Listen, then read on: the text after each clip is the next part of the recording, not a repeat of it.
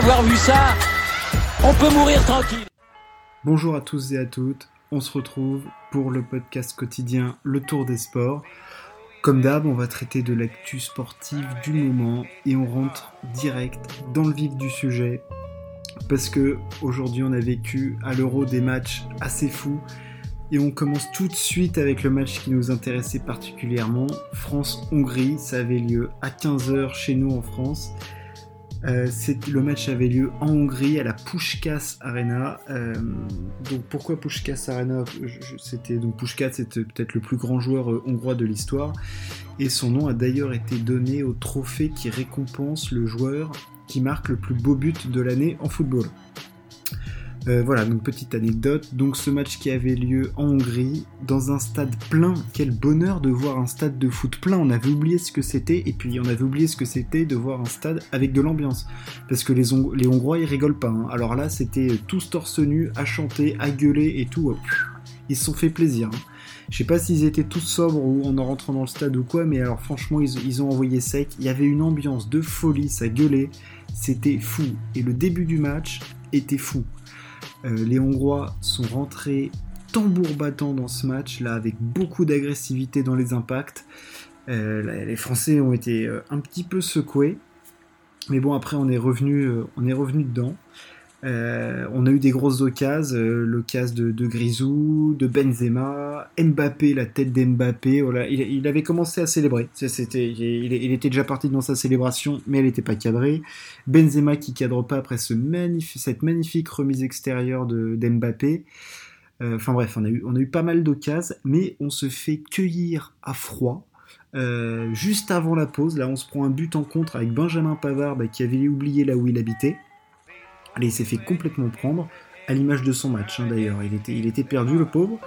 Euh, on se fait prendre, but de la Hongrie euh, sur, un magnifique 1-2 entre Fiola et euh, Shilai. Oui, c'est comme ça qu'on dit, Shilai. Euh, donc qui était peut-être le meilleur joueur hongrois du match. 1-0 à la mi-temps pour la Hongrie.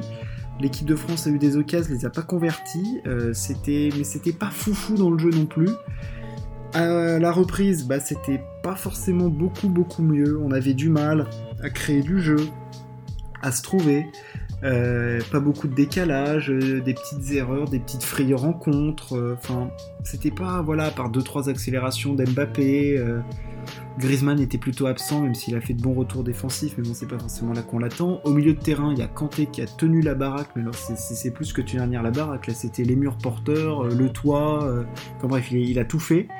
Et parce que Pogba et Rabiot un peu, étaient un peu aux abonnés absents dans ce match. Donc merci, merci à toi N'Golo. Et euh, on parvient tout de même à égaliser avec ce but, euh, d'Antoine Griezmann suite à euh, l'entrée de d'Ousmane Dembélé qui bon, il a fait du Dembélé, hein, c'est-à-dire que Ousmane a fait des différences ok, mais il a aussi perdu des ballons et dans le même temps il a trouvé le temps pour se blesser. Bon, apparemment c'était pas hyper grave, mais bon, il nous a fait un compte en 30 minutes, on a eu tout Dembélé, on a eu de, la déstabilisation, on a eu du raté, on a eu de la blessure, enfin voilà mais sur, donc, sur un énorme dégagement de Lloris suite à un coup franc euh, hongrois.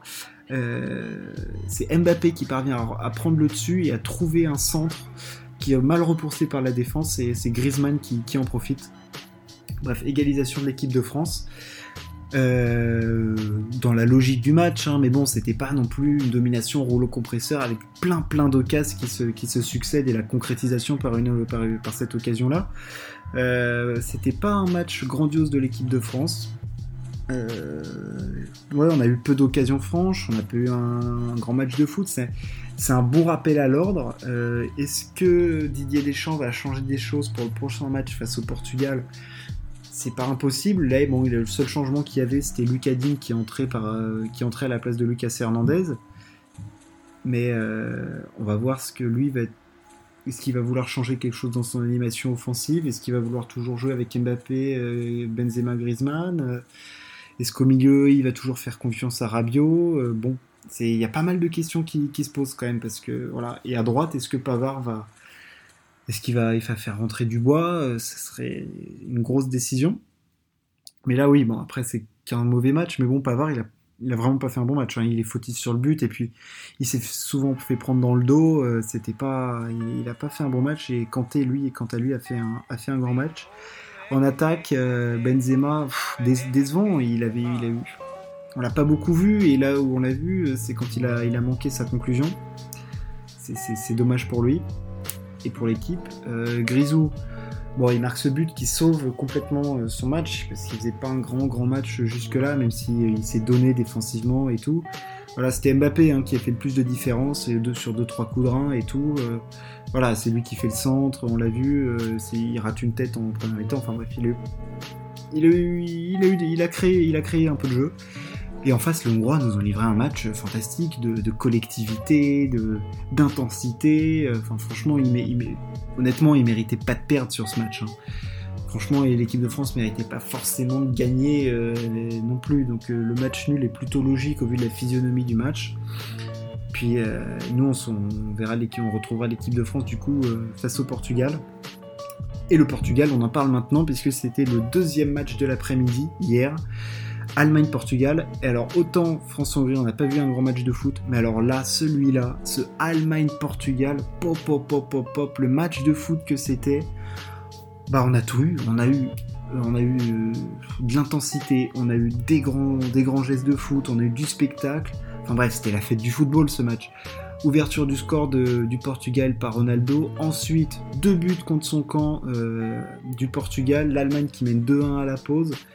L'Allemagne qui continue sur sa lancée en deuxième mi-temps, qui met deux buts euh, par l'intermédiaire de Kai Havertz, le, joueur de, Chelsea, et de Goossens, le latéral gauche. Enfin, je veux dire, et puis sur des actions, euh, enfin, je veux dire, le but que met, euh, que met Goossens, il faut voir la galette que lui met, que lui met Kimmich. Du très très très haut niveau de la part de, de Joshua Kimmich. Euh, non, franchement, là, l'Allemagne, ils se sont rappelés euh, au bon souvenir euh, du, favori qu'ils sont dans ce genre de compétition. le Portugal, certes, réduira l'écart à la 67e, mais c'est plus un oubli défensif de l'Allemagne qu'autre chose. Et non, l'Allemagne, ils ont été impressionnants. en plus, ils ont été hyper efficaces. Ils font 12 tirs, ils ont 4-7, ils ont 60% de possession de balle quasiment. Des occasions, enfin non, ils ont livré un grand, grand match de foot. Et ce match était un grand match de foot. Non, franchement, c'est, c'était un très très beau match. Et puis, euh, le, Portugal, du coup, jouera son avenir dans la compète face à la France. Hein. Parce que, après, il faudra voir parce qu'il y a des troisièmes qui peuvent se qualifier. Mais bon, là, certes, la France est première devant l'Allemagne, le Portugal et la Hongrie à un point, mais, mais rien n'est fait du tout, hein, puisque si le Portugal euh, gagne face à la France et que l'Allemagne bat la Hongrie, bah, ça peut être chaud, ça peut être chaud. Donc là, pour l'instant, rien n'est joué. Euh, voilà, de toute façon, je crois que c'est, je sais plus, c'est Ronaldo ou si c'est l'équipe qui a déclaré que bon, voilà, il fallait passer à autre chose et se concentrer déjà sur le match de l'équipe de France. Ils ont complètement raison puisqu'ils ont encore complètement leur destin euh, entre leurs mains. Nos, amis portugais. On poursuit ce petit débriefing avec le dernier match du jour, Espagne-Pologne. Euh, bah, on a encore vu un match chez l'Espagnol, hein, un peu à l'image de leur, de leur premier match. Euh, plutôt décevant, euh, inefficace, euh, match nul un partout, manque de réalisme hein, de la part de, l'Espagne qui en plus de ça manque un penalty par l'intermédiaire de Morata, Morata qui avait ouvert le score avant que Lewandowski n'égalise. Bah, je sais pas, l'Allemagne, l'Espagne, on a un peu l'impression que je dois raconter la même chose que le match d'avant. Possession de balle, mais inefficacité, manque de tranchant dans la finition, ils font pas assez de diff on se fait un peu chier devant les matchs de l'Espagne. Hein. Euh, voilà, 12 tirs, 5 cadrés, 77% de possession de balle, 88% de passes réussies. Mais 5 euh, tirs cadrés, quoi. Et euh, franchement, on s'attend à mieux, quoi, de la part de l'Espagne. Et bah, bah, c'est pas fait du tout hein, dans ce groupe. Là, ils sont troisième pour l'instant. Et, rien n'est joué. Hein. Enfin, il va falloir, il va falloir être plus, plus réaliste et plus précis dans la finition parce que là, ok, ça tourne, c'est à peu près huilé, c'est joli et tout, mais ça manque de, percussion, de tranchant, de, différence, quoi. Enfin, bon. Voilà, voilà, voilà. Ce qu'on pouvait dire aujourd'hui sur, euh, l'euro. Demain, qu'est-ce qu'on a comme demain comme programme? On a encore on a encore quatre, on a quatre matchs demain? Euh, non, que, non, non, que je dise pas de bêtises. On, doit avoir trois ou quatre matchs demain. Euh... Oui, c'est ça. Donc il y a l'Italie qui joue, la Suisse, euh, l'Ukraine, l'Autriche. Voilà, voilà. Et, euh, non, ça va être, on, va encore avoir, on va avoir du beau spectacle. Le foot, on a fait le tour. ah oui, si, petite info transfert, même fils de paille qui signe à, Barcelone. Bon, il le voulait, son transfert au FC Barcelone, il était libre de son contrat à Lyon. bon, bah, il a fait les, fait la pluie et le beau temps un peu à Lyon. Hein. Il n'a pas tout le temps été exceptionnel, mais il a quand même fait de, grandes perfs et tout. Voilà, il rejoint le FC Barcelone. Nous, troisième recrue de Barcelone après euh, Sergio Aguero et Eric Garcia. Bon, qui continue de se renforcer, à voir euh, comment Ronald Koeman euh, va réussir à, huiler, à huiler tout ça. Là, le foot, c'est vraiment fini. On va passer maintenant au tennis parce qu'on a des choses à dire au tennis et on part direct, comme hier, direction Halle parce que on devait retrouver notre petit français Hugo Humbert qui affrontait Félix Auger-Aliassime, l'homme en forme du moment sur le gazon. Et Hugo Humbert nous a sorti un match monstrueux. Victoire d'Hugo Humbert 6-4, 3-6, 7-6 dans le troisième set. Gros combat. Euh, il, se, il, se, fait peur d'abord euh, dans le premier set qu'il remporte 6-4 parce qu'il est né direct 2-0. Et là, on se dit, putain, ça va être une, la machine au Aliassime. En plus, au service, il est hyper solide et tout ça. Et non, Hugo qui lâche rien, avec son tennis agressif, avec euh, à la fois de la sécurité, de l'agressivité. Il a fait complètement déjouer au Aliassime. Il a été solide au service. Et il passe 70% de première balle, euh, Hugo, aujourd'hui. Hein. donc, euh, bon, alors certes, il a de moins bonnes perfs au service que, que Félix. Hein, D'ailleurs, c'est assez curieux les, stats de ce match parce que Félix euh, gagne plus de points, euh, il gagne plus de points sur le service adverse, mais, euh, c'est Hugo qui parvient à faire, pencher la balance de son côté, donc bah, bravo à lui, enfin je veux dire, c'est fou ce qu'il fait. J'avais annoncé en début de semaine que ça allait être hyper important et que le gazon ça pouvait lui convenir. Et putain, il a été impressionnant, il a jamais rien lâché dans la tête parce que dans le, dans le deuxième set, il mène 3-1 et il le perd 6-3, donc il perd 5 jeux de suite. Mais dans le troisième, il se remet direct en ordre de marche. Et paf, paf, paf, ça, arrive jusqu'à 5-4. Il a des premières balles de match à, 5, à, 6-5. Et dans le tie-break, il a été, bah, il a été au-dessus. Il a dominé le tie-break face à Félix. Bah, il l'a fait craquer. Et puis, euh, ce qui est top, c'est que Hugo, là, il est concurrent dans ses déclats. Il a dit que sur gazon, il pouvait faire quelque chose de grand. Bon, alors, il faut pas non plus s'emballer. Hein. ne s'attend pas à ce qu'il gagne Wimbledon ou quoi. Hein. Mais il peut aller en deuxième semaine à Wimbledon. Ça, c'est fortement possible. Et puis, avec le niveau de jeu qu'il affiche, ce serait pas surprenant. Donc, il retrouvera en finale Andrei Roublev. Andrei Roublev, monsieur ATP 500. Hein, je sais plus euh, combien ça fait de finale pour lui, mais ça commence à être assez astronomique euh, pour lui. Euh, il s'est défié de Basilashvili en 3-7, 6-1, 3-6, 6-3. C'est bien ça. Et franchement, bah, il s'est fait un petit peu peur, il s'est un peu agacé, mais bon, il était quand même globalement au-dessus, que je me dis, je trouve pas de métier, il a déjà 8 titres en... Il a déjà, voilà, il a 4 titres en ATP 500. Euh, voilà, voilà, en 2020, il en avait gagné 3. Enfin, il en avait gagné 1, 2, 3. Il avait gagné, oh il avait gagné 5 titres en 2020, dont 3 ATP 500 quasi consécutivement. Enfin, bref, il était en fusion et là, il repart un peu sur les mêmes bases. Enfin, bref. Du grand Rublev, ça, je pense qu'on va assister à un bon match de, un bon match de tennis. Ça va être intéressant parce qu'ils n'ont pas du tout le même style de jeu. Hugo, beaucoup plus smooth, euh, beaucoup plus en contrôle, et Rublev tout en intensité, en agressivité. Enfin, ça peut être, euh, ça peut être explosif. Et puis Hugo a toutes ses chances. franchement, Hugo a toutes ses chances de pouvoir battre demain Andrei Rublev. Il a l'air confiant dans son jeu. Mentalement, il est là, physiquement aussi. Bon, allez, les voyants sont ouverts là, régale-toi, régale-toi, bouffe-le, bouffe du gazon et fais-toi plaisir, Hugo. On passe du côté du Queens. Côté du Queens, les demi-finales aussi, Berrettini demi-nord. Victoire de Berrettini en 2-7, 6-4, 6-4. Bon bah là, euh, honnêtement, Matteo Berrettini était largement au-dessus. Rien à dire. Il a été euh, ultra solide derrière sa première balle. il gagne 90% de points derrière sa première balle. Il fait 8 aces, 0 double faute. Bon voilà, il n'y a rien à dire. Il a juste eu à sauver un moment une balle de break. Bon, il a jamais été inquiété quoi globalement. Euh, non, il n'y a, rien à dire. Là, franchement, il était au-dessus. Il, est très très solide, Berrettini. Là. Il joue très très très bien au tennis en ce moment. Il va être très euh, chiant à jouer sur gazon cette saison à Wimbledon. Attention à lui, ça peut être le poil à gratter du tournoi. Il affrontera en finale bah, le local de l'étape, Cameron Norrie, qui bat en 2-7 Denis Chapovalov. Bah, on s'attendait à un match un peu bourbier pour Chapovalov, euh, on l'a eu. parce que certes, il jouait bien Chapovalov, mais il affrontait un mec qui est en forme, devant son public, confiant en ce moment, bien dans son tennis, bien dans sa tronche, Cameron Norrie, et eh ben, il a, Cameron Norrie, il a, hâte, il a, complètement fait déjouer avec son jeu de contre euh, notre ami Chapovalov, ah, qui a fait un nombre de fautes directes absolument incalculable.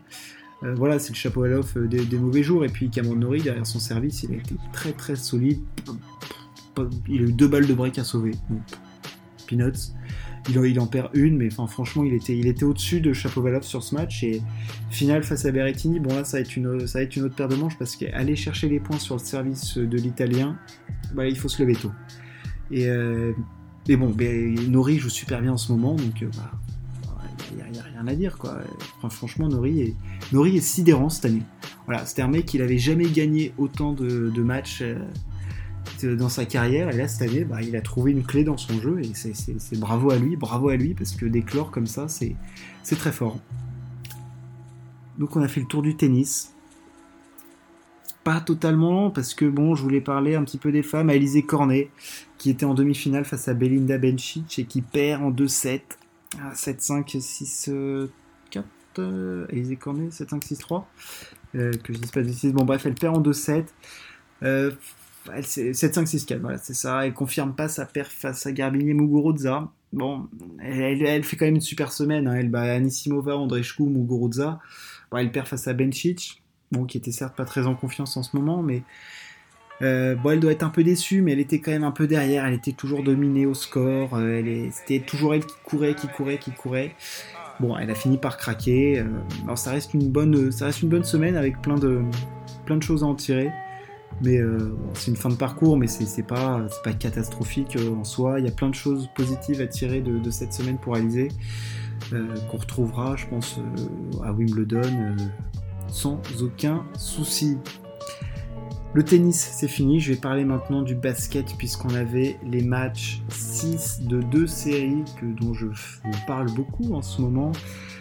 On va commencer par Sixers, les Philadelphia Sixers face aux Atlanta Hawks sixième match qui avait lieu à Atlanta. Atlanta qui avait la possibilité de finir cette série à domicile. Ils n'ont pas saisi l'occasion. Victoire des Sixers au forceps dans la difficulté 104-99. Euh, ils se sont fait peur les Sixers parce qu'ils sont menés large, large, large dans le premier carton.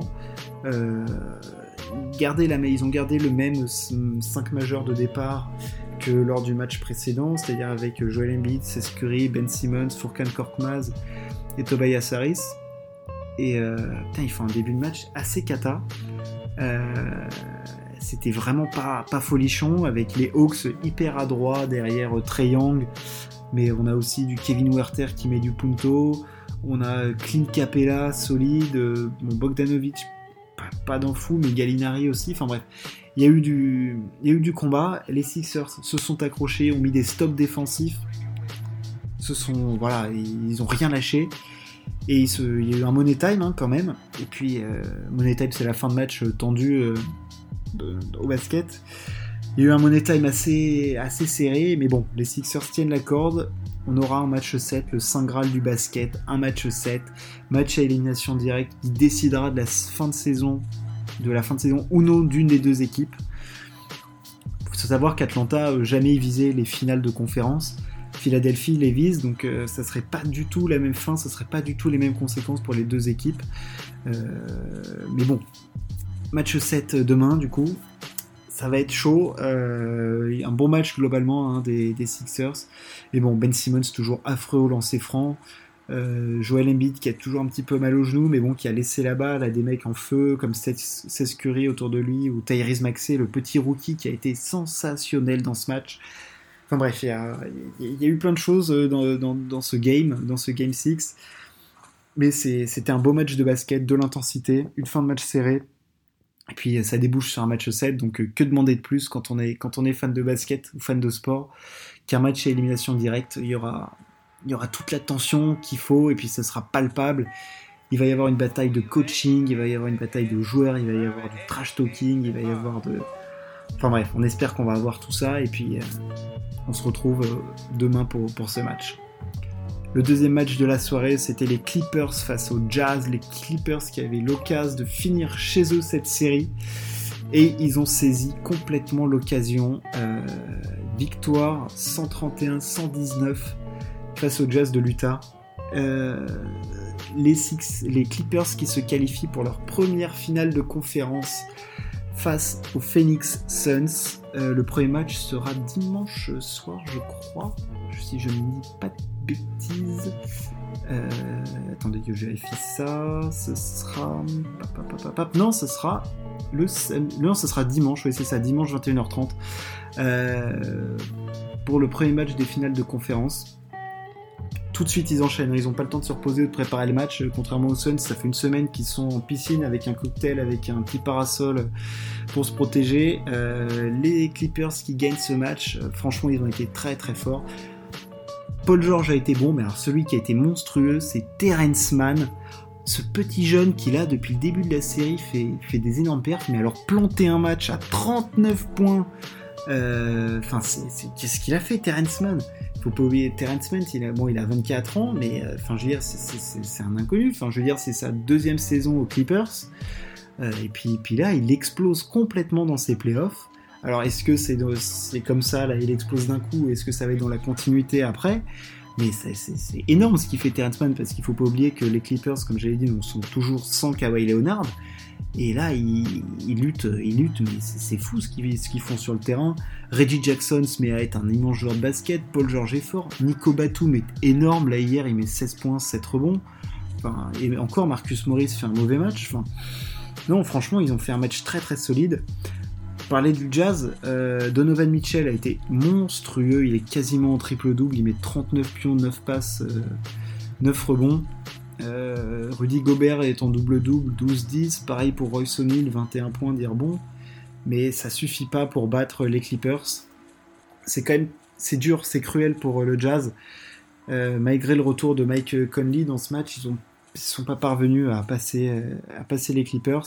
C'est dur parce qu'ils sont, enfin, ils font premier de, de l'Ouest, mais on savait que de toute façon, ils étaient, même si Kawhi était pas là, ils n'étaient pas forcément favoris de cette série. Et c'est dur parce qu'ils mènent 2-0 et c'est quand même un petit choc, hein, parce que c'est-à-dire qu'ils perdent 4 matchs de suite, donc ils sont complètement plantés et ils se sont fait outplay par, euh, par les Clippers.